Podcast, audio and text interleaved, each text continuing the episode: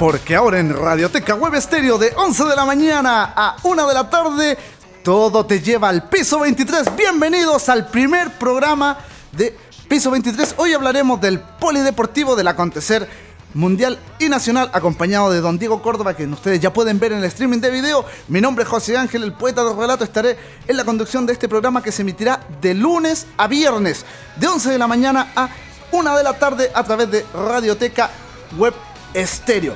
Por supuesto, todo esto cortesía de Museo de la Camiseta Paulo Flores, donde puedes encontrar la historia de los grandes clubes, futbolistas, retratada en camisetas, banderines, utensilios deportivos y mucho más. Visítanos e infórmate en museocamisetas.cl. Pero también, por supuesto, saludar con la música característica que decidimos colocar a Lexcobro Abogados, estudio jurídico especialista en recuperación de créditos morosos. ¿No sabes dónde estamos ubicados? Te digo de inmediato que estamos en compañía 1390 edificio YMCA.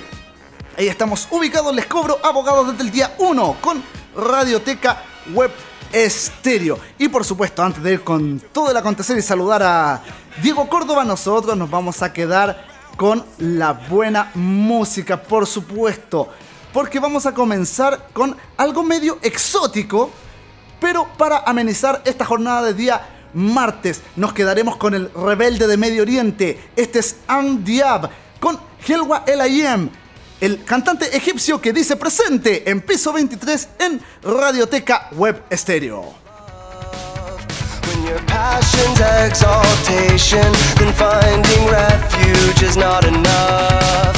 She was the youngest con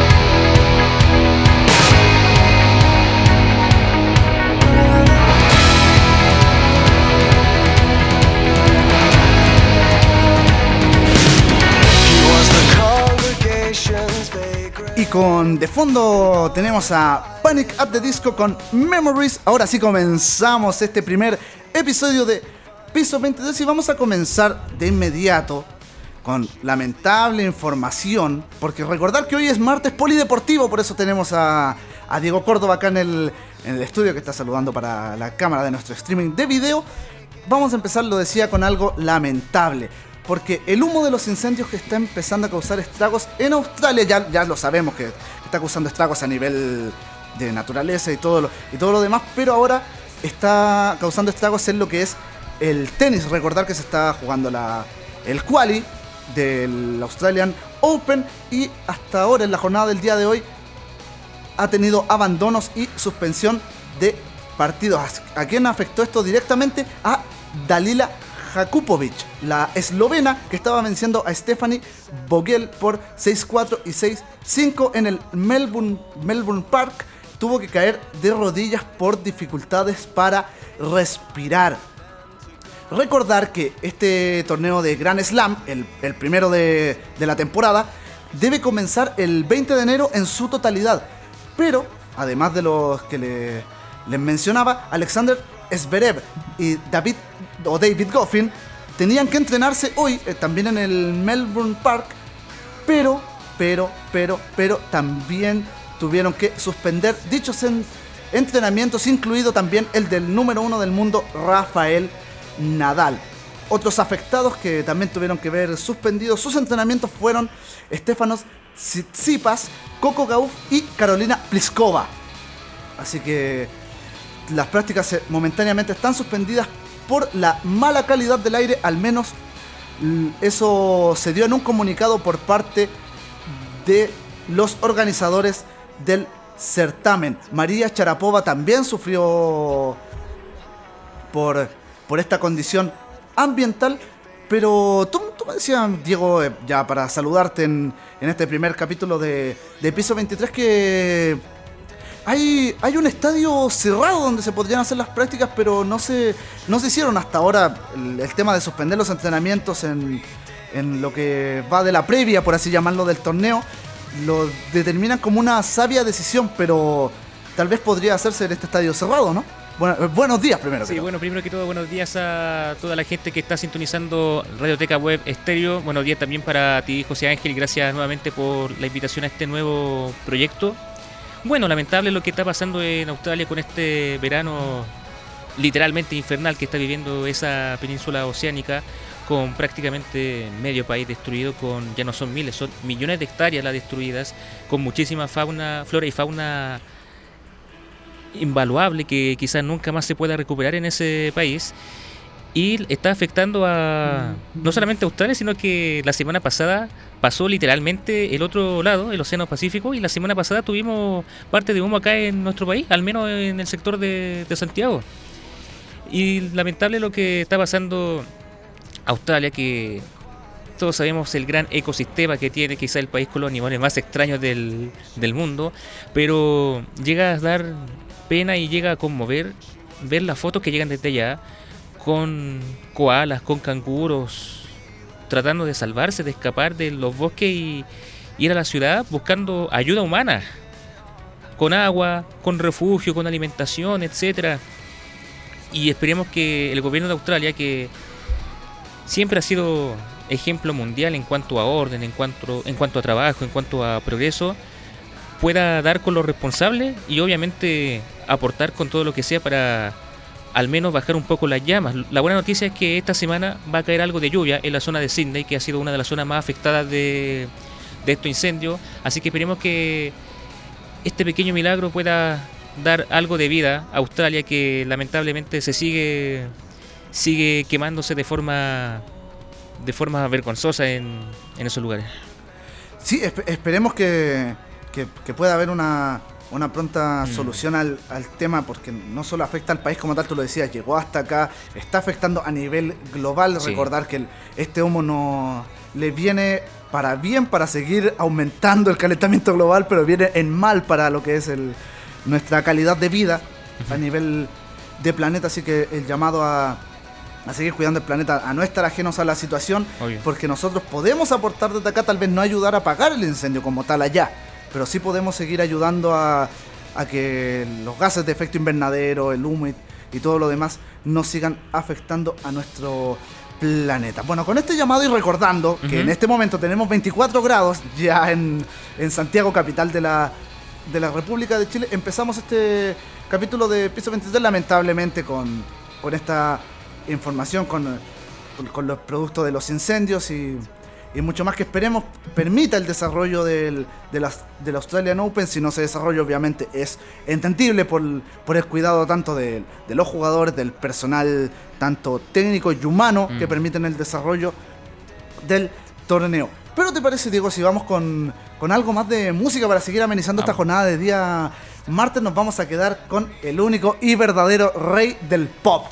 Vamos a escuchar a Michael Jackson con Wanna Be Starting Sometime. Esto es Piso 23 en Radioteca Web Estéreo, martes polideportivo.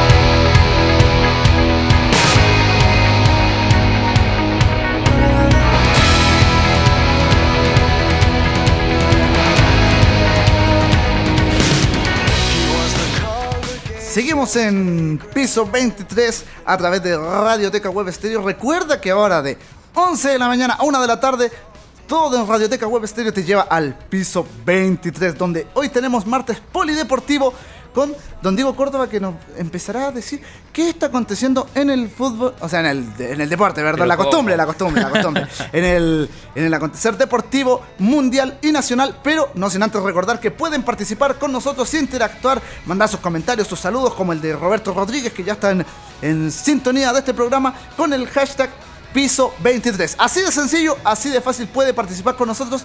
No tenemos premio en este show del fútbol sin fútbol, pero puede participar con nosotros y conversar del deporte mundial y nacional. Porque están pasando muchas cosas en el deporte, ¿no, Diego? Sí, exactamente. Bueno, eh, estabas hablando de Dalila Jakubovic, la tenista que se arrodilló por causa de los grandes incendios del humo que está tapando Melbourne vi la foto y de verdad potente. La imagen de la tenista que no pudo aguantar más. Ganó el primer set 6-4. Iba perdiendo 6-5 frente a la suiza Stephanie Fogel, número 11 del mundo. Y lamentablemente por causa del humo, la tenista eslovena se tuvo que retirar. Así que lamentable por la situación que están viviendo varios tenistas. Y tú estabas comentando, José Ángel, que hay un, un recinto techado la Rod Laver Arena, que es la cancha principal. Sí, que es la cancha principal de, del Abierto de Australia, donde se juegan los partidos importantes, eh, los partidos estelares, donde juegan los, los top, tanto del ranking femenino como del ranking masculino. Y yo estaba comentando contigo fuera de micrófono que la organización podría perfectamente acotar un poco los horarios y que la mayoría de los partidos o los partidos más importantes, incluso los de la quali, se juegan ahí para la comodidad no solamente de los tenistas, sino de, del público, del cuerpo médico, de los tramoyas, si podríamos decir, de los peloteros, de los jueces de silla, etcétera, de todos, para la comodidad de todos. Si es que no quieren que el torneo se cancele, y al parecer, lamentablemente va por, por ese camino. La Roll Arena es lamentablemente el único la única cancha techada que tiene ese torneo. El resto son a campo abierto, donde cualquiera puede entrar, donde el aire va a ser demasiado incómodo para todos los espectadores. Y llega a ser lamentable porque todos dicen, la prensa especializada, los tenistas, los cuerpos técnicos, incluso el público, dice que eh, que el Australian Open es el Happy Slam, el gran slam más feliz por la organización, por la calidad de los voluntarios, por las grandes comodidades que dan tanto a los tenistas como al público que va, es considerado el de los cuatro Grand Slam el mejor. Y además en inicio de temporada, donde los tenistas vienen descansados después de, de una gran temporada pasada. Así que sería muy lamentable, pero también sería óptimo, a opinión personal, si se cancela el Grand Slam para la comodidad de los tenistas y también para el público y obviamente hay prioridades muchísimo más importantes como lo que está ocurriendo allá en, Australia. Sí, pero a ver, eh, eh, bueno, tú, tú, decías que es el único eh, gimnasio recinto techado, pero trasladarlo a otros lugares de Australia donde también hayan reductos que puedan ser acondicionados no sería también una opción. Sucedió con la última Copa TV, que se jugó en tres ciudades, en Brisbane, en Sydney y en Perth de hecho, no se contó para esa oportunidad Melbourne, por lo mismo, por los preparativos y por la organización del Grand Slam, pero no sería una mala opción. Obviamente, por el tema de traslado sería más, más costoso. Australia es un país gigante, por lo tanto, también van a haber muchos jet lags, muchísimo, muchísima descompensación de energía, de sueño pero no sería una mala opción si es que se quiere levantar este torneo que ya se está jugando los primeros partidos de la quali y ya tenemos los primeros resultados. Alejandro Tavilo en la madrugada, a 3 de la mañana, tenía que enfrentarse al español Bernabé, Bernabé Zapata Miralles, primera fase de la cual y ganó el tenista chileno por parciales de 7-6, 2-6 y 6-3 y con fecha para confirmar se enfrentará al ucraniano Sergi Slavovsky, fecha por definir, insistimos, así que gran noticia para el tenis nacional que contrasta un poco lo que pasó el inicio de semana en en Australia con Christian Garien y Nicolás Jerry que quedaron eliminados en primera fase de, del primer ATP 250 que se disputó en Australia. Pero lo bueno es que ambos tenistas ya están clasificados para el cuadro principal del primer Grand Slam a la espera de lo que pueda ocurrir con Alejandro Tavielo que también se quiere sumar a la primera gran fiesta del tenis mundial. Sí, bueno, todo queda obviamente a la espera de lo que... A que insistimos con el, con el tema a la espera de lo que se suceda con, los incendios que están azotando Australia, pero bueno, antes de, ir eh, de, ir cambiando un poquito el, el, tema, ¿qué, qué pena y qué mal el rendimiento de los muchachos en el, en el ATP 250. Yo tengo opinión encontrada porque es cierto, tuvieron tiempo para descansar, para adaptarse. Yo no le quiero echar toda la culpa a, los, a los jugadores. Lo bueno es que Nicolás Jarry, después de muchísimos partidos, después de 12 partidos, por fin pudo cortar esa mala racha. Lamentablemente quedó eliminado en la siguiente ronda, pero eso ya da lo mismo ahora pensar en el abierto de Australia pero yo no le quiero echar mucha responsabilidad a los jugadores, yo le quiero echar la responsabilidad, y lo dije en otro programa, le quiero echar la responsabilidad a Paul Capdeville. ¿Por qué? Lamentablemente se eligió a un capitán a la marcha. Marcelo Río estaba originalmente destinado a ser el capitán del equipo, pero por problemas personales no pudo ir. Se barajó la opción de Fernando González que también por asuntos personales, había sido papá hace pocos días, tampoco pudo viajar a Australia con los muchachos, así que se optó por Paul Capdeville, que alcanzó igual un ranking decente, 70 del mundo, nada que reprocharle en ese sentido. Pero lo que voy es que en el segundo en la segunda serie frente a Sudáfrica, el primer partido Nicolás Jerry lo perdió. Pasó media hora, Christian Garín volvió a la cancha para jugar su duelo contra Kevin Anderson y la conducta displicente de Paul Capdeville, entrando a la cancha, casi corriendo, tirando besos a la galería, tirando besos a la cámara, jugando con el celular. Ah, tipo, tipo rockstar. No, de verdad inaceptable por parte de Paul Capdeville. Y por otro lado, Jeff Coetze, capitán de Sudáfrica, todo el partido viendo el computador que le asignaron en la banca, viendo los datos, estadísticas, dónde atacar, dónde defender. Eso te habla lo que tú siempre dices, José Ángel, los detalles, los detalles que marcan la diferencia.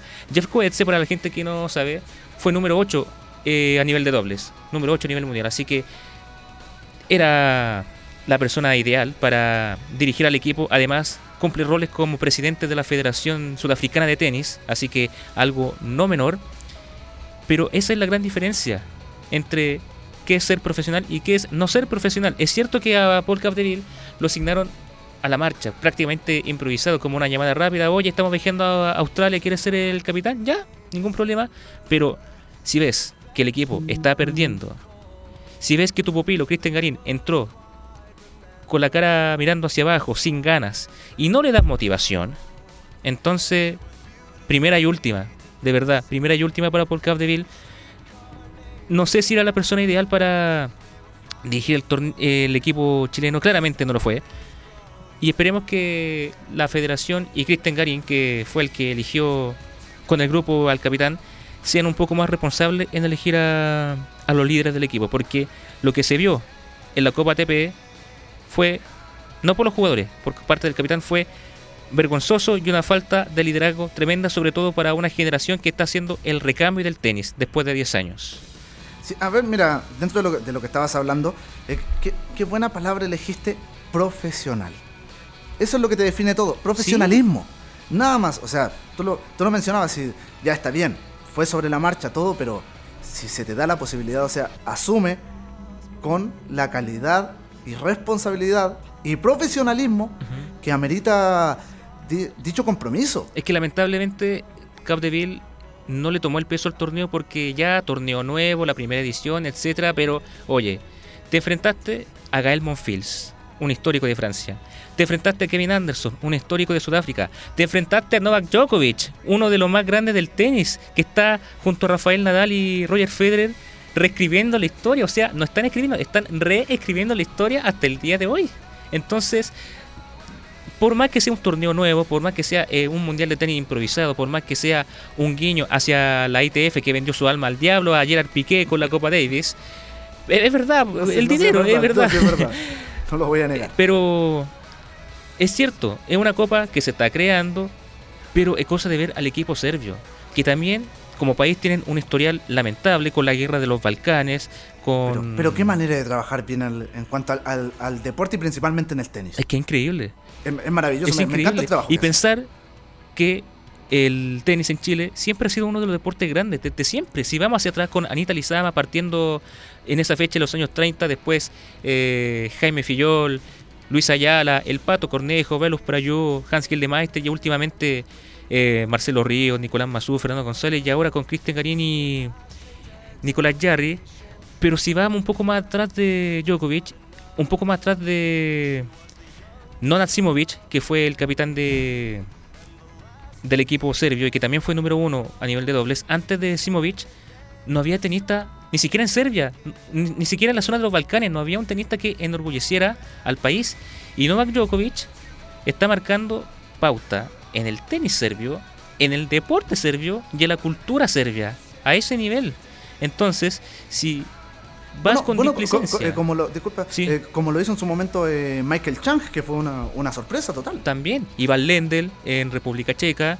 hay, hay muchísimos casos, y no solamente en el tenis, en el deporte general. Pero si vas con displicencia, sabiendo que te vas a enfrentar a esos jugadores que te nombré, Monfils, Anderson y Djokovic, que fueron top 10 en su mejor momento y que tienen un historial que los avala, por favor, como tú siempre dices, pégate el cacho Exacto, en buen chileno. pégate el cacho y date cuenta que estás enfrentando a los mejores del mundo. Insisto, falta de liderazgo, falta de profesionalismo y espero que sea la primera y última vez que Capdeville o algún tenista o otra persona que no tenga liderazgo para dirigir a un equipo nacional se siente en el banquillo, porque sabemos que el deporte en Chile y mucho más en este momento es difícil por tema económico, por tema cultural también, porque si no enfocamos si, si no enfocamos fútbol nadie existiría nadie existiría. No le damos enfoque y bueno para eso está este proyecto para darle enfoque a los nuevos valores del deporte tanto nacional como mundial así que insisto falta de profesionalismo gigante por por Paul Capdeville y primera y última para él en- al mando de un equipo Sí, bueno, o sea, más que, más que ser tan, tan tajante con el tema de primera y última, que, que le sirva de, de lección para, Esperemos. para ser, para ser eh, mucho más profesional. esperemos Espe- esperemos que así sea. esperemos Bueno, ya llevamos media hora de, de Sí. pro- de- de programa y es momento de ir nuevamente con música. Digo, ya hablamos del tenis, nos queda mucho por hablar Sí, to- muchísimo. todavía en, en este primer programa de Piso 23 y te invito a escuchar a Coldplay.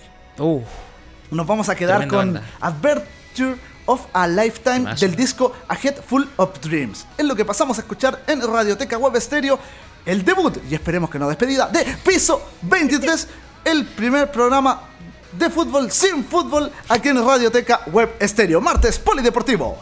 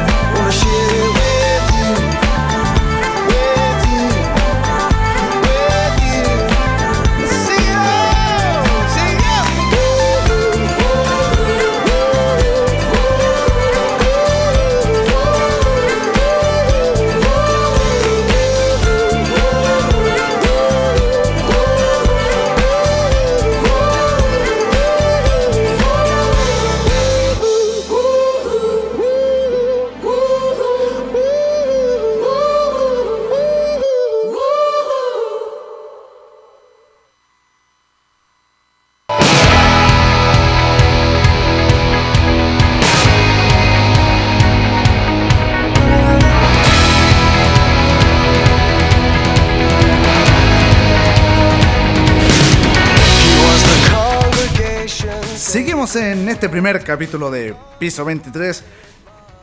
Este martes polideportivo en compañía de Don Diego Córdoba, pero por supuesto tenemos que saludar a quienes hacen posible este programa que esperemos no sea debut y despedida. Saludamos al Museo de la Camiseta Paulo Flores porque la historia de los grandes clubes y futbolistas retratada en camisetas, banderinos, utensilios deportivos y mucho más, solo lo encuentras en el Museo de la Camiseta de Paulo Flores. Visítanos e infórmate en museocamisetas.cl.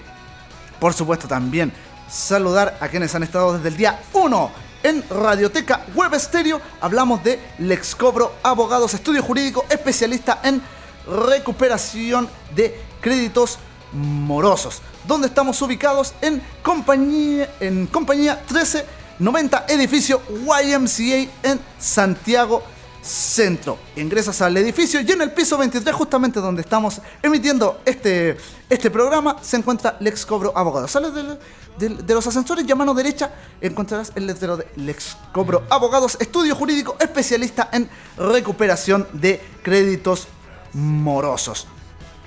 Diego, pero antes, bueno, para seguir con, con este martes polideportivo, ya hablamos del, del tenis, bueno, empezamos con, con lo trágico que está sucediendo en Australia, ya hablamos del, del tenis tanto a nivel chileno y un poco mundial, pero hablamos solamente de, del masculino. Ahora tenemos eh, sorpresa, se va a realizar un torneo acá en Chile, estamos hablando de la Fed Cup del Grupo América 1 Exacto. que pertenece a lo, como bien se dice, la Copa América, o sea, la Copa Davis femenina. Sí.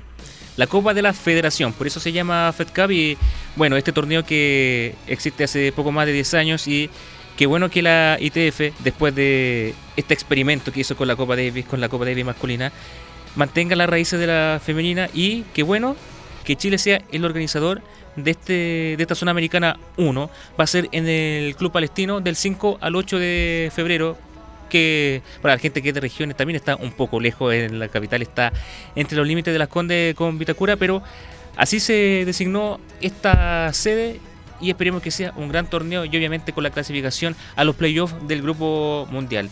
El grupo A va a estar conformado por Paraguay, que es el cabeza de serie, Colombia y Venezuela, mientras tanto que el grupo B con Chile va a estar con Argentina, cabeza de serie, México y Perú, un grupo que no va a tener que lo va a tener muy difícil el conjunto chileno que va a tener a estas tenistas, a Daniela Seguel, Alexa Guarachi, Bárbara Gatica y Fernanda Brito, dirigidas por Velus Prayu. ¿Qué te parece? Como habíamos comentado, así que un histórico vuelve al conjunto de a un equipo nacional, en este caso el conjunto femenino, así que les deseamos todo el éxito y toda la buena suerte para el conjunto nacional que insistimos entre el 5 y el 8 de febrero van a disputar en el Club Palestino un cupo al repechaje mundial por la Copa de la Federación. Mira, interes- interesante cómo se va a empezar a desarrollar. Bueno, esperemos, como dijo alguien por ahí en, en televisión, que nos vaya bien.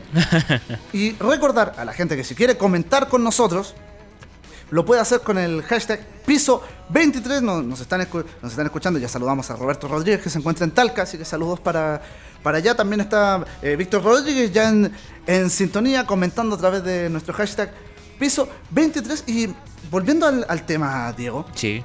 de la Fed Cup. Me, pa- me parece eh, bastante interesante esta propuesta que se hace con el, con el equipo femenino. Reiterar que esto es la, la Copa, Davis, la Copa Davis femenina, por, por, así, por así llamarlo, me, parece muy interesante y, también habla muy bien cómo organizativamente está trabajando el lado femenino. Lamentablemente tenemos que hacer esta diferenciación, el lado femenino del tenis nacional con el lado masculino. Es que lo que se está viviendo, y también un tema cultural, que el fútbol femenino va en alza. O sea, el deporte femenino va en alza. Ya lo hemos visto con la selección de fútbol, ahora estamos viendo con, con el tenis, en los últimos panamericanos de Lima, con el ciclismo, con el hockey patín, con la arte marcial, en fin. Y eso da alegría y da obviamente más competencia y más mérito al deporte nacional. A mí me llama la atención, no sé si tú sabías, José Ángel, Alexa Guarachi, ella es estadounidense. Nació en Estados Unidos, hizo toda su vida, tanto profesional como tanto profesional como personal en Estados Unidos, pero es hija de padre chileno. Sí, eh, para la gente que está viendo el streaming de video aquí, pasó a saludarnos Big Boss. No, está bien. Saludos para, para don Oscar Flores que No. nos permite hacer este programa. Sí, un gran saludo y gracias por la oportunidad. Bueno, volviendo al tema de Alexa Guarachi, ella ha hecho prácticamente toda su vida en Estados Unidos. Es más, no sabe hablar español todavía, pero decidió representar a Chile porque la convencieron. eh, Fernando González incluso la convenció para jugar por, por Chile. Un caso similar a lo ocurrido con Nicolás Jarry, que también tiene padre, familia estadounidense, hizo gran parte de su vida y de su carrera en Estados Unidos, pero quiso representar a Chile con la diferencia que Nicolás Jarry te habla perfecto español, tiene, Exacto. tiene claras sus raíces chilenas. Alexa Guarachi lamentablemente no habla muy bien español, de hecho para los panamericanos donde jugaron dobles mixtos, Jarry tuvo que ser el traductor de Alexa para la conferencia de prensa, para la entrevista, etcétera. Pero fuera de eso, me alegro que a pesar de la distancia, que a pesar de sus raíces estadounidenses, la sangre tira, como dice, y al día de hoy representa al equipo chileno y está dentro del top 100 en el doble femenino. También puede jugar single, pero tiene sus mejores números en doble, así que va a ser una buena carta junto a Daniela Seguel, por supuesto, que es la número uno del tenis nacional. Así que nada más que desearle todo el éxito y sabemos que Velus Prayú, un histórico del tenis nacional, esperemos que haga bien el trabajo por el bien del tenis femenino. Recordar que el formato está dividido en dos grupos de cuatro. Los dos primeros de cada grupo clasifican a una semifinal. El primero del A con el segundo del B y el primero del B con el segundo del A. Y los dos finalistas, independientes del resultado que ocurra en la final, clasifican automáticamente a los playoffs del grupo mundial. Así que buena oportunidad ¿eh? y obviamente buena chance que tiene el conjunto chileno de cara a esta temporada. Mira que más, más claro Sí. impo- imposible lo dejaste, pero como, como el agua. Mira, aprovecho de las redes sociales se, se están, se están moviendo Sí. ba- bastante. Ac- Acá aprovechar de saludar a, a Cristian Cabezas, que nos está que nos está sintonizando en, en este momento. Nuevamente saludarnos. No, dije, eh, dijo, "Oye, sa- saludos, pero puso- no, no alcancé a escuchar, así que nuevamente saludos a Ah, Víctor. Rodríguez, que está escuchando desde su, de su trabajo en la, Ah, de la comuna de, la- de Las Condes. Aprovechar de saludar aquí por, que, no- que se, se me perdió de delante, se me perdió, a Jorge Ramos. Ahí de- dice que nos manda saludos el especialista Fabián Ramos, fichaje de, de Deportes Iquique, ex Rodelindo Román. así Tremendo que salto. Saludos para, Sí. para él y por supuesto eh, todo el éxito. Eh, Pancho Pizarro también no- nos está sintonizando, así que hartos saludos para, para, para, mi superhéroe favorito de donde vivo yo, de, de pasaje donde vivo yo en Pudahuel, a Rodrigo Nova, eh, hígado de hierro. Así que un, un, fuerte saludo no para. quiero saber por qué. Para, para él, no. Creo, creo, que quedó claro también el, el tema, pero eh, volviendo ya a lo que. Para cerrar el. El, tema del tenis a nivel eh, femenino. Todo el éxito, que les vaya excelente. Y por supuesto, vamos a estar informando acá en, en Piso 23 en Radioteca Web Estéreo en este martes polideportivo, donde también te acompañamos con muy buena música. Nos vamos a quedar con. No, no, no tiene necesidad de mencionar al, al grupo porque la canción habla por sí sola. Nos vamos a quedar con un temazo, temazo de, de mis favoritos y de hecho ocupado muy bien en una película de una saga de mutantes. Hablo de X-Men y hablo del tema Sweet Dreams. Es lo que pasamos a escuchar en piso 23 en Radioteca Web Estéreo. No te despegues de nuestra sintonía. Then the smile had finally faded from the apple of their eye.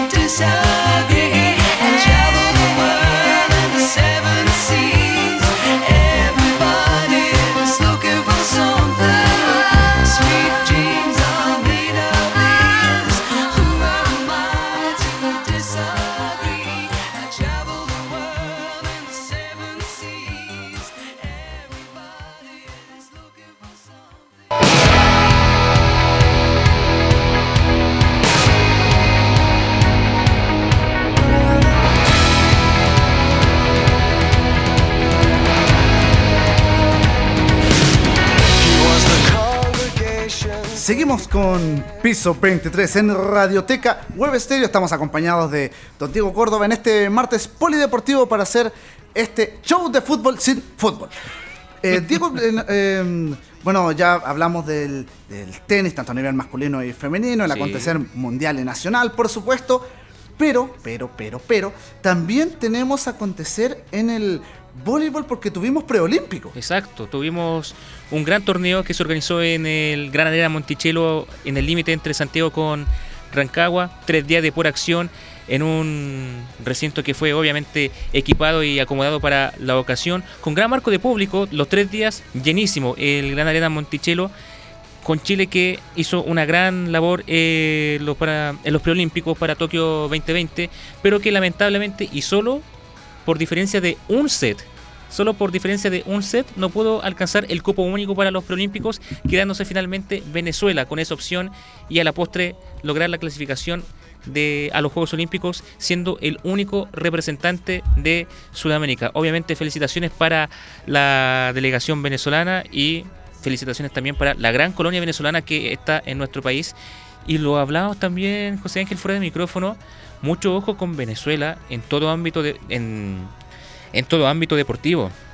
Ya lo hemos visto con el fútbol, ahora lo estamos viendo con el voleibol. ¿Para qué hablar del béisbol, que es el deporte nacional, su deporte histórico, deporte de cabecera? Y eso te habla de, a pesar de todas las dificultades, a pesar de todos los problemas políticos, económicos, sociales que está viviendo el país, siguen sacando deportistas de elite. Y lo está demostrando ahora con Venezuela que acaban de clasificar a unos Juegos Olímpicos y van a ser obviamente los grandes estelares y los grandes representantes de Sudamérica para, para Japón. Sí, a ver, es que, es que mira, es- ese es un, te- es un tema bien, bien sensible y que bueno Sí. que, que hayas abordado el tema porque generalmente cuando hay países con crisis sociales, políticas, siempre eh, se desarrollan buenos deportistas porque se, yo al menos así lo siento, que se trata de quitar el foco de lo que está pasando a nivel país, a nivel político-social, Sí. para llevarlo a logros deportivos. O sea, sin ir más lejos. eh, es, es muy recordado, y, una pena que tenga que hablar eh, con un ejemplo futbolístico, el, el Mundial de Argentina fue en plena dictadura. Exacto.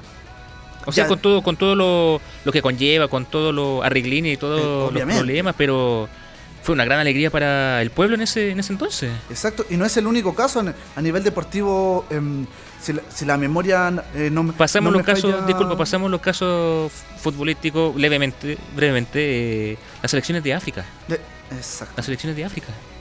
exacto. De hecho, a eso, a eso, mismo, a eso mismo quería, quería, quería llegar. Y bueno, a, a nivel deportivo, se- eh, muchos países se han, han ido buscando sacar el, el foco político-social en cuanto a, a problemas con el, el tema deportivo. Ujú. Si no, veamos, y, y lamento que tenga que decirlo tan tajantemente, y bueno, al que, al que no se haya dado cuenta, no lo haya pensado así, lo invito a que lo haga. Hay muchísimos Y, que, casos. y también, por supuesto, que opine con el hashtag piso 23, que lo, lo- Sí. lo estamos viendo acá en, en- en nuestro... Bueno, yo los tres monitores que tengo acá al frente. Em, el tema de, de Rusia, o, o en específico la Unión República Socialista Soviética. Sacó muchos deportistas, ganó muchas medallas, pero vivía constantemente en crisis, no tanto a nivel interno, sino que a nivel global. Sí, pero un Eh, eh, es cierto, Sí. ellos siempre han trabajado bien en el aspecto deportivo. Sí, eh, no es por defender a totalmente a la Unión Soviética, pero muchos de los gobiernos comunistas, los que estaban detrás del telón de acero, el caso, el mismo caso de Checoslovaquia, de Hungría, que fueron gobiernos comunistas socialistas, había un gran enfoque en el deporte, muchísimo. En el fútbol, en el voleibol, en el básquetbol, que la Unión Soviética fue una potencia. ¿Para qué hablar del hockey sobre hielo? Que hasta el día de hoy son los grandes invencibles en ese Se deporte. Sí, también. y ambiente, ¿por qué no?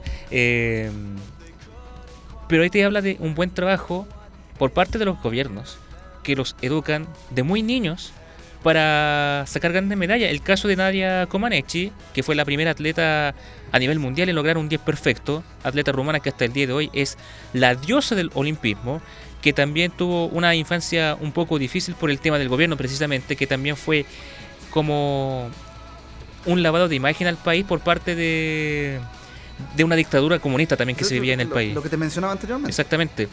Eh, vamos caso más atrás de Jesse Owens, el atleta afroamericano que contra todo pronóstico y con Adolf Hitler en primera fila se burló en, en su cara y ganó las pruebas de 100 y 200 metros planos.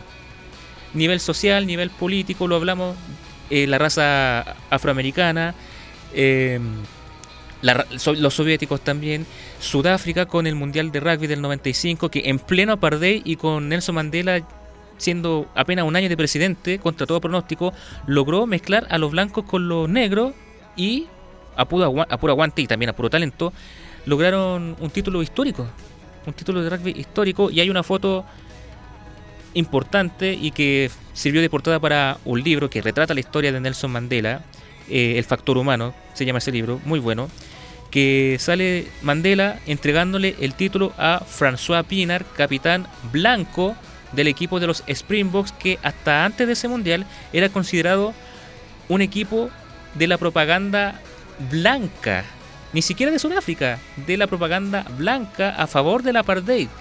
Por eso muchísimos preferían el fútbol, que también es un deporte que está en alza, eh, en vez del rugby.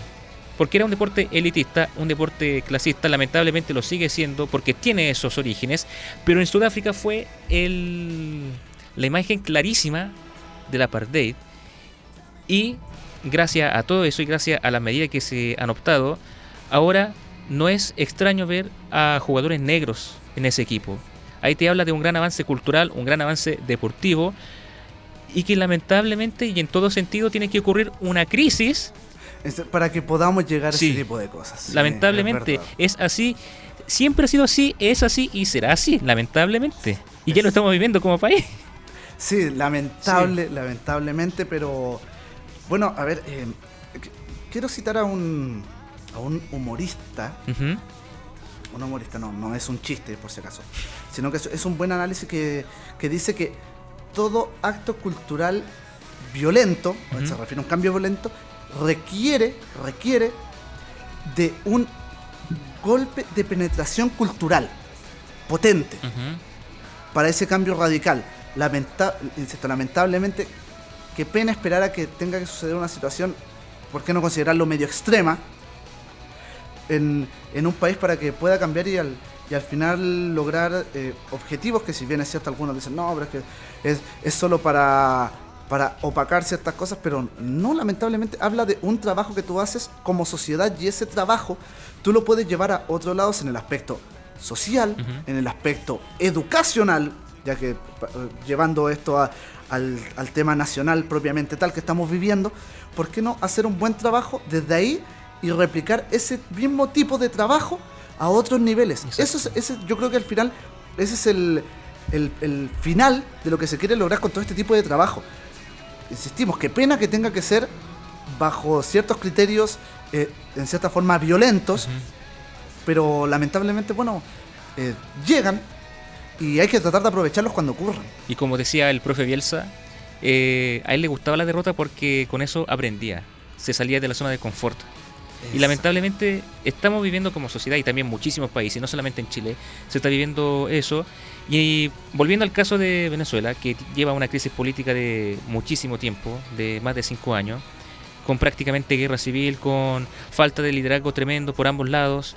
eh, pero ya la colonia venezolana que ha hecho sentir Chile como su casa, a pesar de todos los problemas, están agradecidos de todo lo que están viviendo, Igual es, malo eso que los extranjeros nos tengan que decir a nosotros lo bueno que tiene Chile. En paisaje, en cultura, nosotros somos expertos en ver lo malo, pero ya hay que hacer ese pequeño switch cultural y ya empezar a ver lo positivo, el vaso medio lleno y lo que está vacío, tratar de llenarlo.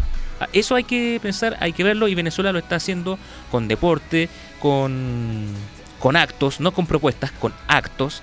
Y aquí se vio reflejado en el, en el voleibol, que también llevó a una gran comitiva venezolana que se hizo sentir como en casa ya en el Arena Monticello. Así que insistimos, mis felicitaciones para la colonia venezolana que está en Chile, mis felicitaciones para el equipo venezolano, que a pesar de todos los problemas, que a pesar de incluso cortes de luz, cortes de suministros básicos, con falta de comida, con todo, están sacando el deporte adelante. Y como dicen los chinos, la crisis en chino suena también a oportunidad. Y lamentablemente como dije anteriormente, la sociedad humana se basa en eso. Hay que ver lo malo para sacar algo positivo a futuro. Es verdad que, que buen análisis. Eh, Diego, so- nos separan dos minutos para el mediodía en este primer capítulo de Piso 23 en Radioteca Web Estéreo. Te comento que ya tenemos 27 grados Ay, en ay, ay. Santiago. De hecho, se hace sentir Sí. eh, acá en, en el edificio YMCA en, en compañía. Pero tenemos un par de, de saluditos. eh, Ujú. nos están escuchando desde la sexta región, Perfecto. específicamente en, en Rengo. Los está escuchando eh, Fernando González y Oriana Pobleta, así que saludos para, para ellos que están en sintonía de este primer capítulo de Piso 23 en este martes polideportivo, este show del fútbol sin fútbol. Y por eso vamos a seguir con la buena música porque lo, lo tenemos marcado en, en pauta para mediodía. Vamos a hablar de las efemérides que de, de este día. Así que pasaremos a escuchar a Santana con Michelle Branch y The Breakers. Esto es I'm Feeling You, lo que escuchamos en Radioteca Web Estéreo, piso 23, martes polideportivo.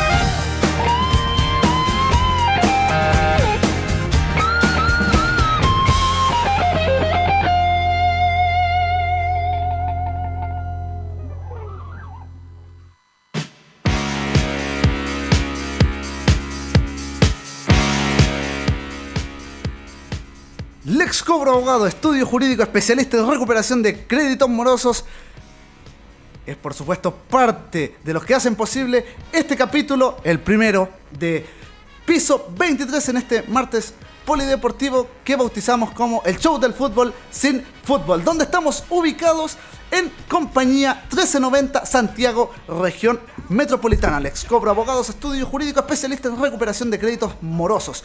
Compañía 1390, ingresas al edificio, vas al piso 23 y Lex Cobro Abogados estará a tu mano derecha. Y por supuesto también saludar al Museo de la Camiseta Paulo Flores. Porque la historia de los grandes clubes y futbolistas está retratada en camisetas, banderines, utensilios deportivos y mucho más. Todo en el Museo de la Camiseta de Paulo Flores.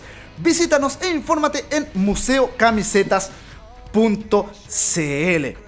Pero Diego, tú, bueno, lo decíamos antes de escuchar este, este buenísimo tema de, de Santana, Michelle Branch y The Breakers, que tenemos efemérides. ¿Qué cosas ocurrieron un día como hoy, 14 de enero? Un día, pero de 1986, cuando ya se estaba partiendo el Rally Dakar, que ya se sigue corriendo, ya vamos a dar los últimos resultados de esta jornada. Ocurrió un accidente fatal, un accidente trágico, donde fallecieron cinco personas, entre ellos Thierry Sabine, que fue el creador, la mente maestra de esta competencia automotriz que se sigue disputando, que ha tenido varios lugares, primero en Europa, después pasó al Medio Oriente, después tuvo una década acá en Sudamérica, incluido Chile, con unos paisajes hermosos del desierto de Atacama, llegando incluso hasta Valparaíso y Santiago. Y se puede decir que él fue el primer mártir del Dakar. Lamentable noticia en su momento, pero que también inspiró a que varios pilotos de muchísimas categorías siguieran su legado hasta el día de hoy. Y también un 14 de enero, pero de 2013, un famoso ciclista, me imagino que varios de ustedes lo deben reconocer, Lance Armstrong, multicampeón del Tour de Francia, la competencia de ciclismo más importante del mundo, siete veces campeón para ser más preciso, reconoce que actuó bajo los efectos de las drogas y por lo mismo la Federación Internacional de Ciclismo le quitó todos los premios para alguien que era un líder, una figura a seguir, no solamente en el ciclismo, sino que en el deporte en general, que era una gran figura en Estados Unidos, que incluso había superado un cáncer de testículo. Y igual con eso siguió compitiendo, siguió eh, participando, pero con esta noticia, con inyección de esteroides, con inyección de drogas ilícitas, tuvo que declarar y finalmente se quedó sin sus siete premios del abierto del Tour de, de Francia más bien. Así que noticias efemérides lamentables que hemos tenido en algún 14 de enero. Sí, eh, como para subir el ánimo este mediodía de, en, Sí. en- en Piso 23. Recordar que estás escuchando el primer capítulo de Piso 23. Estaremos todos los días de, del lunes a viernes a través de Radioteca Web Estéreo de 11 de la mañana a 1 de la tarde. En este, hoy partimos con el martes polideportivo que va a ser todos los martes acompañado de, de don Diego Córdoba. Por supuesto, y recordar que puedes participar con nosotros, comentar, mandar saludos, lo estamos haciendo bien, mal, aunque lo- si dicen que lo estamos haciendo mal no los vamos a tomar en cuenta, no, eh, mentira.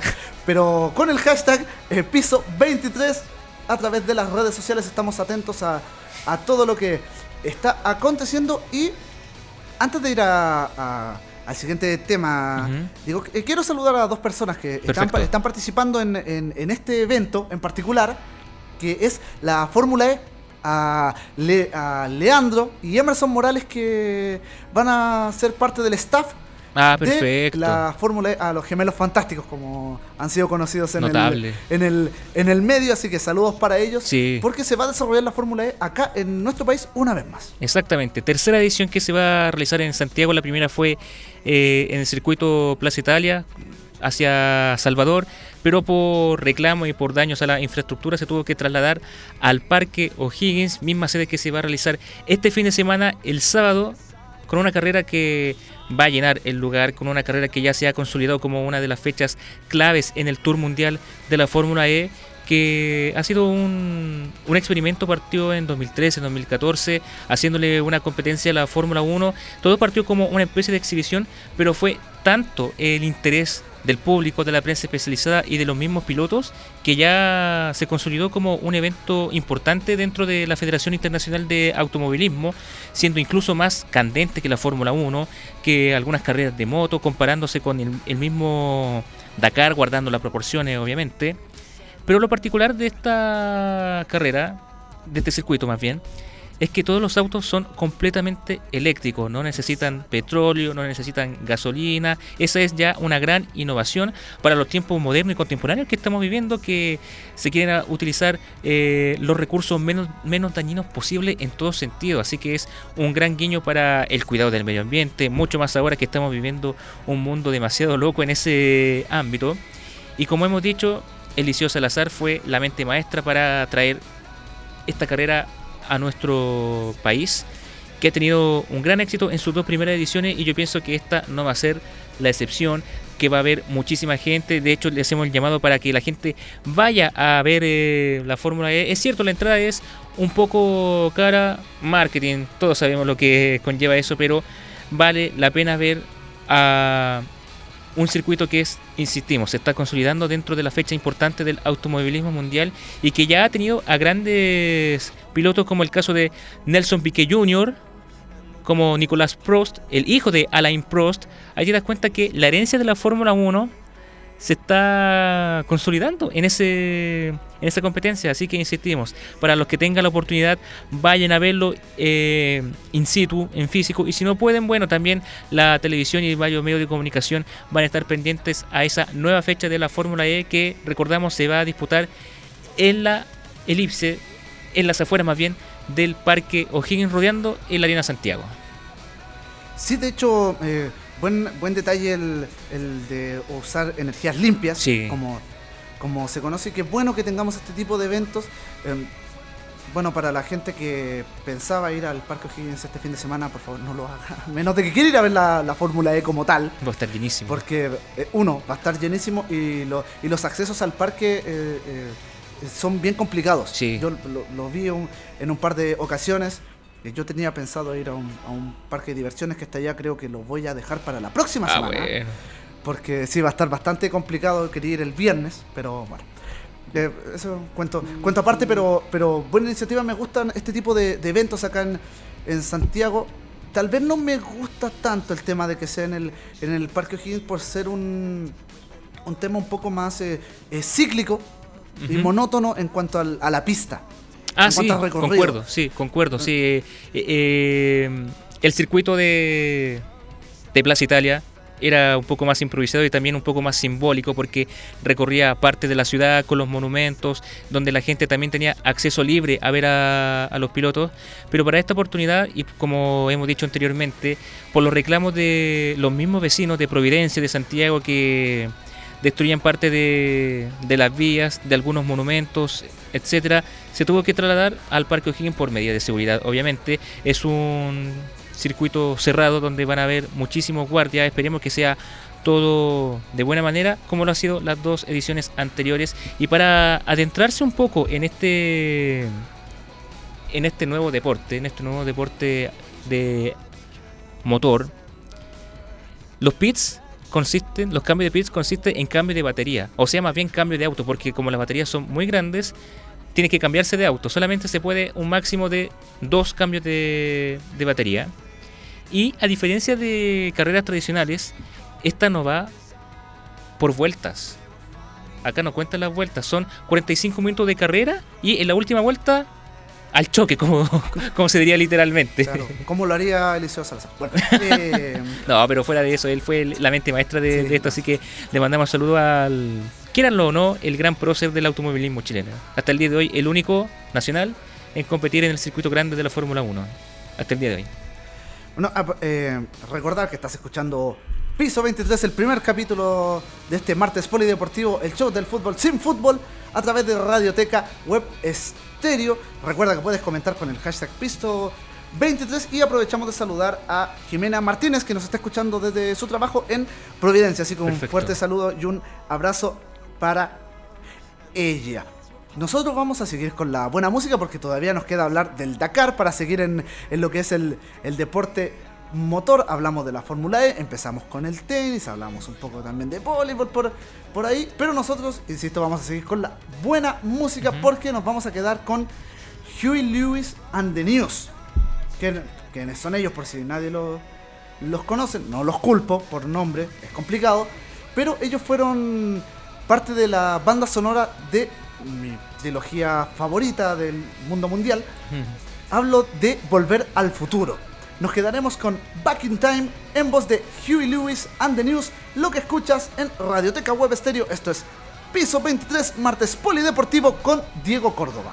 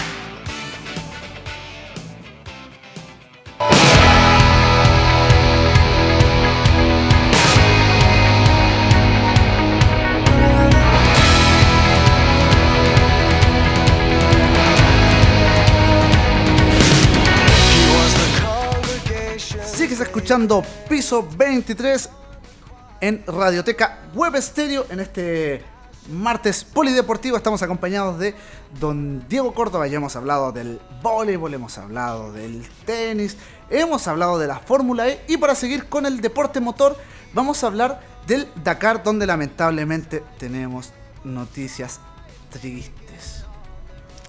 Sí. Y por lo mismo la jornada de ayer se tuvo que paralizar por duelo.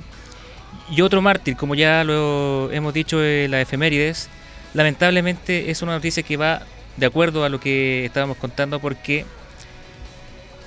antes de ayer falleció Paulo González, piloto de moto portugués que tuvo un accidente fatal en, en la mitad del trayecto, literal, en la mitad del trayecto allá en Arabia Saudita donde se está disputando esta competencia.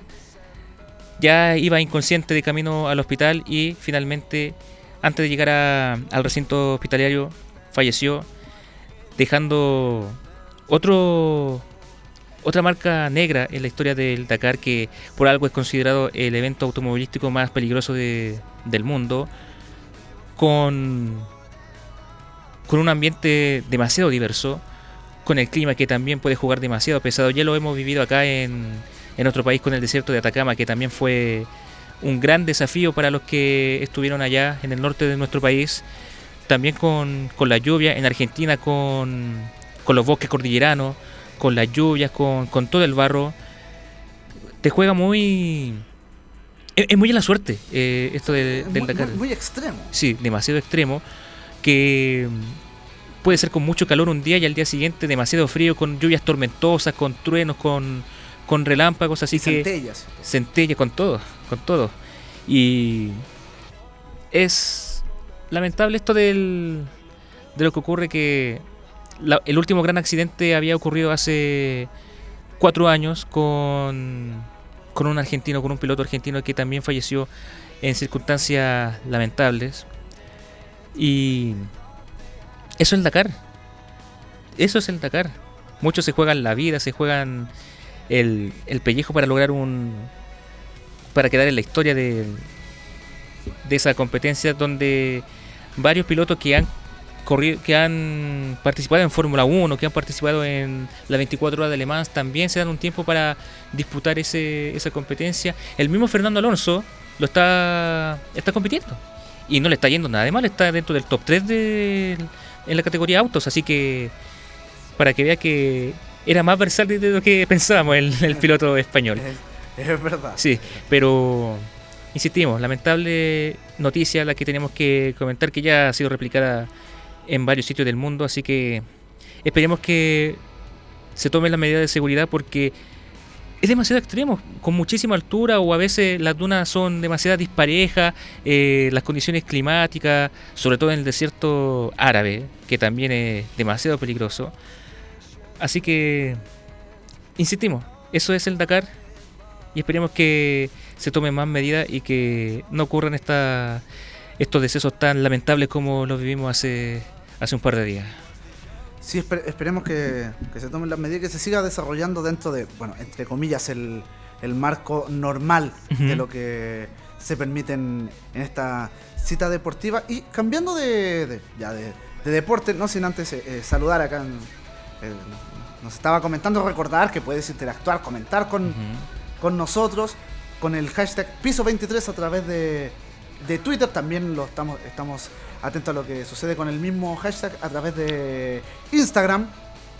Así que estamos atentos. Pero saludar a, a Felipe González, que está en, en sintonía, conocido como la, la sombra del, del gol.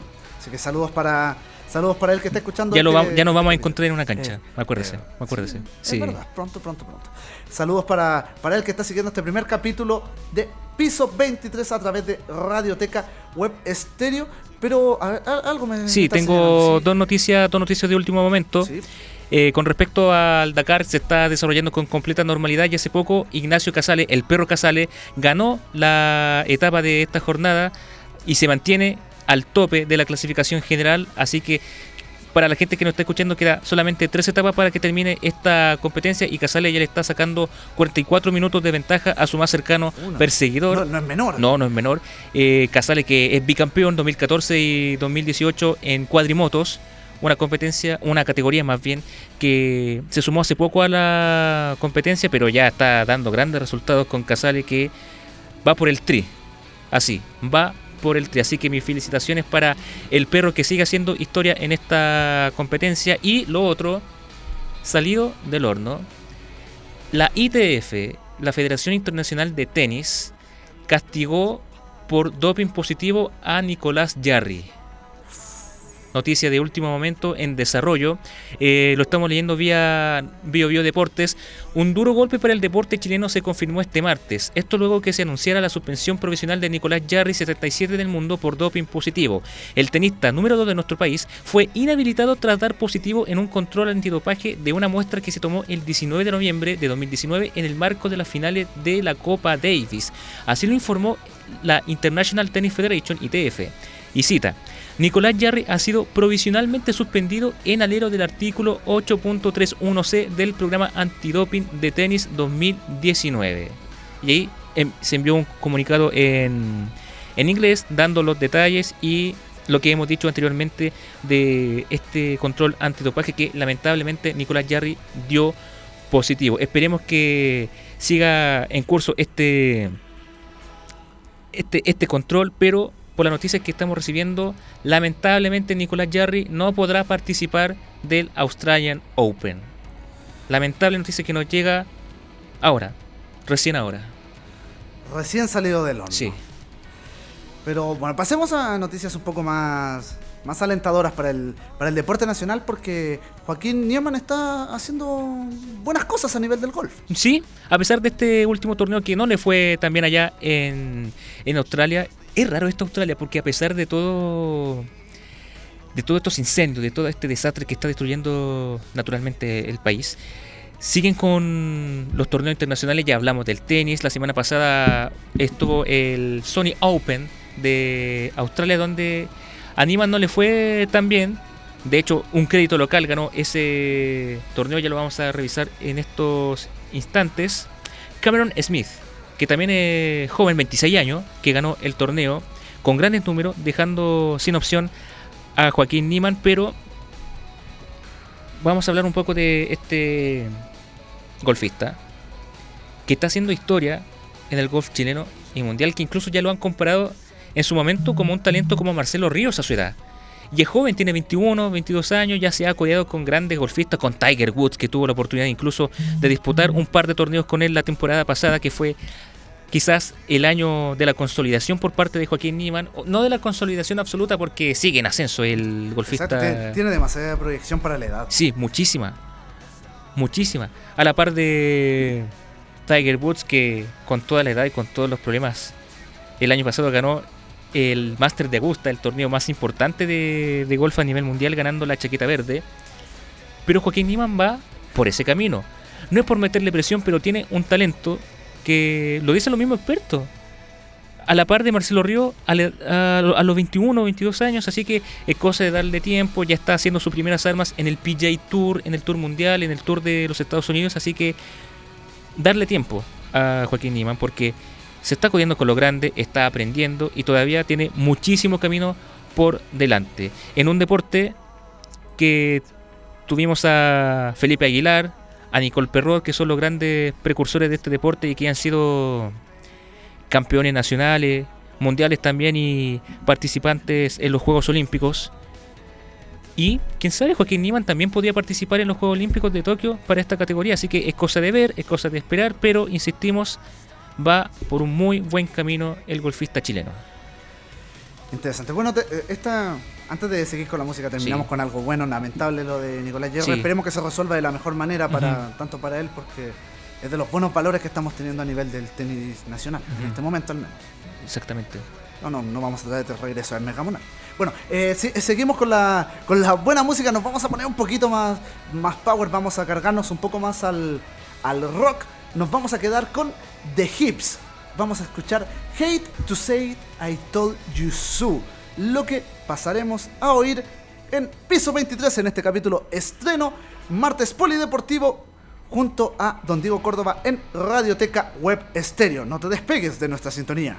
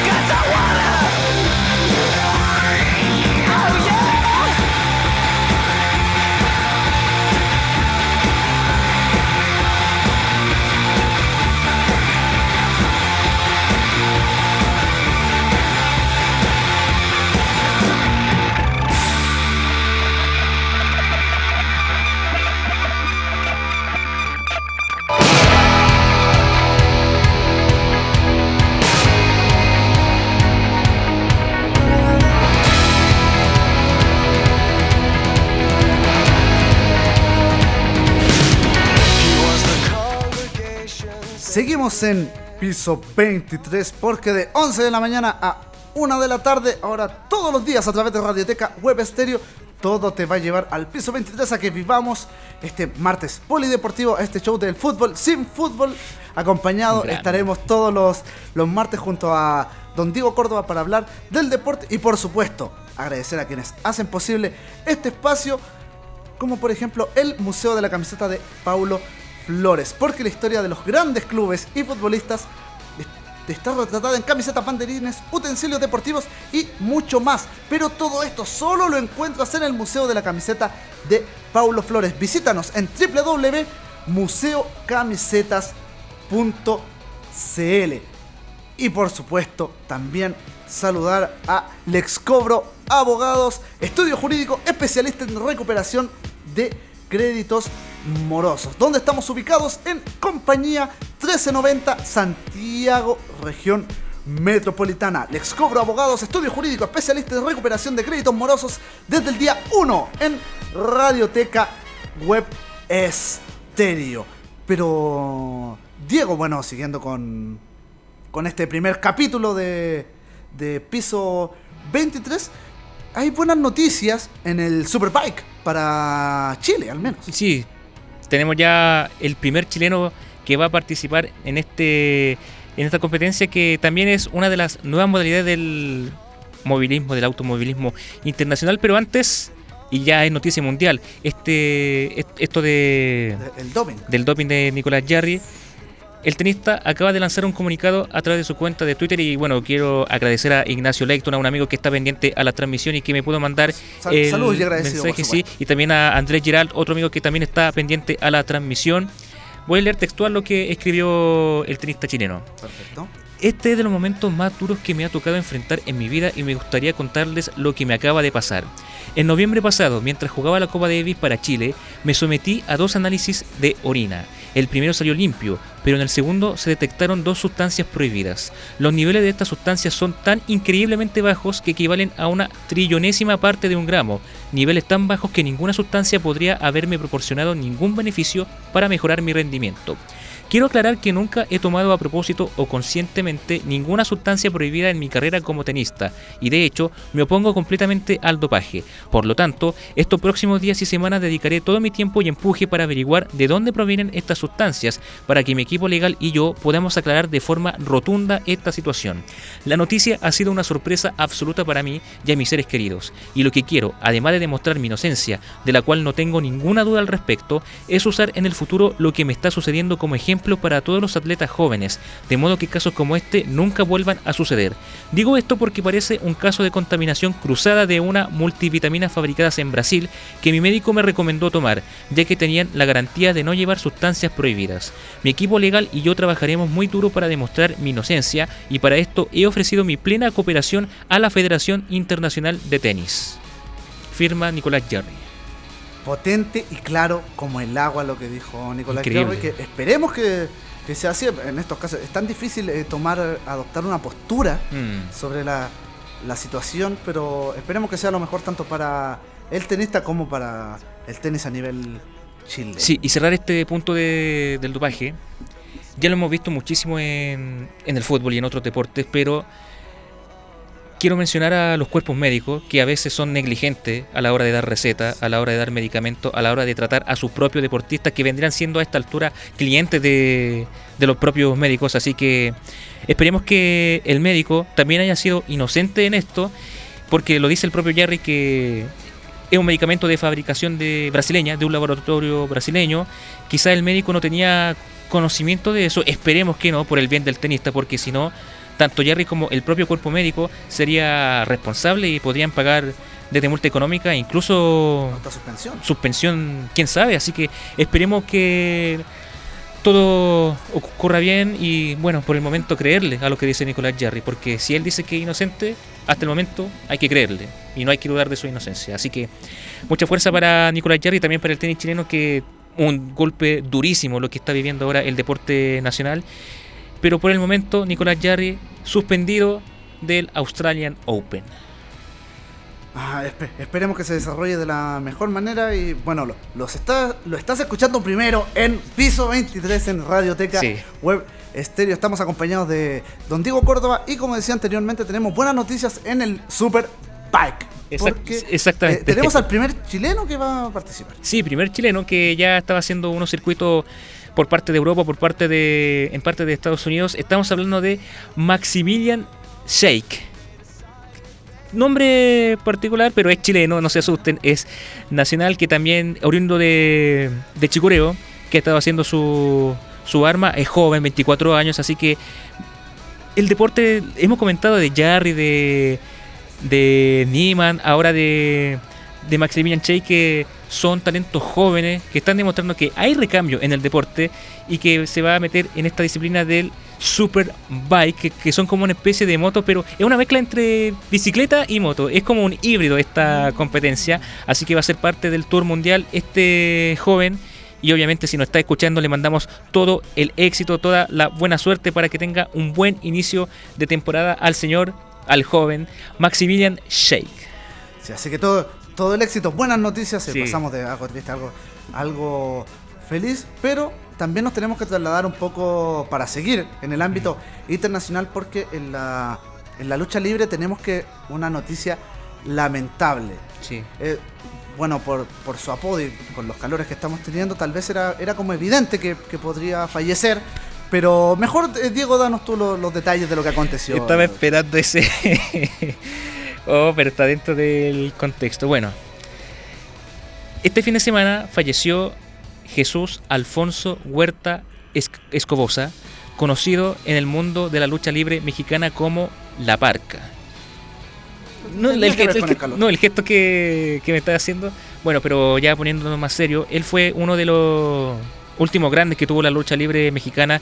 Este clásico de eh, lucha por la máscara, lucha por el nombre, un, un clásico, incluso por la cabellera, un clásico de, de la competencia de la lucha libre mexicana que es una tradición. Se ha visto con El Santo, el Hijo del Santo, que han sido personajes ya de la cultura popular mexicana.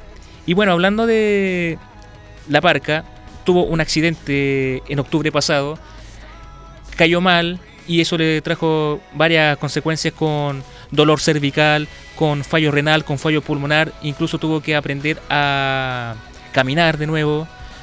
Tuvo un accidente demasiado grave y lamentablemente debido a los golpes sufridos que le dañaron eh, la parte cervical y también los riñones, lamentablemente falleció el pasado fin de semana. Eh, la Parca que ha sido uno de los grandes ídolos de la lucha libre mexicana que ha estado colaborando con los nuevos talentos, que ha ganado en varias de estas competencias en lucha del nom en lucha por un nombre, en lucha por la máscara, ha sido uno de los más completos, ganando torneos importantes como el Rey de Reyes en cinco oportunidades, la Copa Antonio Peña, la Copa Triple Manía, eh, parte de la lucha libre Triple A Worldwide, así que tenía un gran historial, un gran antecedente, un gran currículum que exhibir el luchador libre mexicano, así que obviamente de luto el wrestling, no solamente mexicano, sino que mundial, porque también era conocido en Japón, donde también se está viviendo un gran ascenso de esta de este deporte, que también están imitando las categorías mexicanas, sobre todo las categorías aéreas. Todos conocemos a, a Rey Misterio, a, a Chavo Guerrero, que también han brillado en la WWE. Sí, de, de hecho, eh, disculpa Sí, que, que te interrumpa, eh, justamente eh, eh, Felipe González, la, la sombra del gol, no- nos, nos dice que Perfecto. la parca se suma a tanto a Eddie Guerrero, que, Eddie Guerrero que- también. que, que- que cabe mencionar, y también al hijo del perro aguayo, También como, que gran- murió. como grandes exponentes de mexicanos de Sí. la lucha libre, pero que han fallecido. Sí, lo- el hijo del perro guayo todavía me acuerdo el caso porque fue una exhibición que se dio en México junto a Rey Misterio. Y Rey Misterio hasta el día de hoy es catalogado como eh, el asesino porque en una jugada, la clásica, la 619, y todos sabemos que la lucha, que la lucha libre es un show, pero también pasa por detalles que pueden marcar eh, tragedias como lo que pasó. Iba a ser la clásica 619 el Rey Misterio, dio una patada, pero la patada fue tan fuerte que lo, mató en, en el ring, literalmente, al hijo del perro aguayo. Y hasta el día de hoy, Rey Misterio carga con la culpa de ser eh, el cuasi asesino de- del hijo del perro aguayo. Y se la juegan con la vida. Ahí te das cuenta, se la juegan con la vida los, mexicanos que también, insistimos, es, parte de la cultura, es parte de, de la idiosincrasia de la lucha libre de- del país mexicano. Y Eddie Guerrero, que también marcó tendencia en la lucha libre, si no me equivoco, el primer latino en consolidarse en, en la industria norteamericana, en la industria estadounidense más bien. Así que lamentable por la parca, lamentable por el, el wrestling mexicano. Pero puede tener algo de consuelo porque él también fue, fue parte de las nuevas generaciones que se están construyendo y que quieren mantener viva esa tradición mexicana de storytelling, por, por decirlo así, de estas historias, de estos guiones que se hacen porque es parte de la cultura. Y hay que decir que acá en Chile también hay grandes seguidores de la lucha libre, tanto estadounidense como mexicana, se están haciendo campeonatos, así que igual como medio trataremos de estar pendiente a ese a esos campeonatos que se hacen porque se está reviviendo esa, esa cultura. Sí, bueno, también agradecer al, al comentario de, Sí. de, de Felipe González que está atento a este capítulo de piso 23 y también hay, bueno, ya para ir cerrando este, este resumen polideportivo de día martes, que será todos los martes, acá en Radioteca Web Estéreo junto a Diego Córdoba, algo pasa con los Juegos Olímpicos de invierno. Los Juegos Olímpicos de Invierno de la Juventud. Exactamente. para poner Sí, eh, para- énfasis. exacto. sí, Para dejar que bien clarito. Sí, que se está realizando en Lausana, al norte de Suiza, al límite con Italia más bien. Esta modalidad que abarca jóvenes de entre 15 y 18 años de los países que obviamente forman parte del Comité Olímpico Internacional. Y tenemos noticias que llegó ayer porque en el slalom grande se logró la mejor marca por el momento por parte de una delegación nacional, Nicolás Pirozzi, esquiador de solamente 17 años, que terminó en el decimocuarto lugar, que ya es un gran avance para el deporte chileno. Así que mis felicitaciones para el Team Chile, que también está haciendo patria en tierras europeas. Se llevó a un, a un comitivo de 8 atletas, que ya lo vamos a nombrar en estos momentos, si, si tenemos la lista. Sí, eh, claro, no, y aparte eh, felicitar en, eh, em- empezar porque, a ver, el quedar decimocuarto en el, en el gran slalom, Sí, se llama, en, en un país donde lamentablemente cada vez estamos teniendo menos nieve como para practicar. exacto. Eh, me parece notable porque, bueno, o sea, esto ya es cierto, es, es un, es un tema, lo que toqué recién, un nivel, o sea, un tema a nivel eh, global por el calentamiento que se está produciendo, pero a ellos les afecta directamente, insisto, cada vez hay hay menos nieve para poder practicar y se les complica demasiado. No somos un, un país donde nos hayamos destacado en, ese tipo de, cosas, pero ya dar este paso me parece bueno y también en cierta forma un tirón de orejas para seguir trabajando en los temas medioambientales a nivel país. Sí, totalmente. Y bueno, volviendo al tema de los deportes de invierno, en Chile hay una gran biodiversidad de, de climas, la cordillera de los Andes, lo que estábamos comentando, que está cayendo menos nieve, pero todavía cabe. Y yo me pregunto, Chile, teniendo ese ambiente, ¿por qué no ha sido potencia al menos continental en esos deportes, teniendo la cordillera de los Andes, teniendo esos deportes que todavía están presentes en el país, que no tengan que recurrir a nieve artificial como lo está haciendo el caso de Dubái, que allá no cae nieve naturalmente, pero que también está tratando de sacar a deportistas olímpicos de invierno. Es raro esto, porque teniendo la cordillera, teniendo la infraestructura, no se ha sacado deportistas o no se ha implementado grandes medidas y lamentablemente volvemos a lo mismo.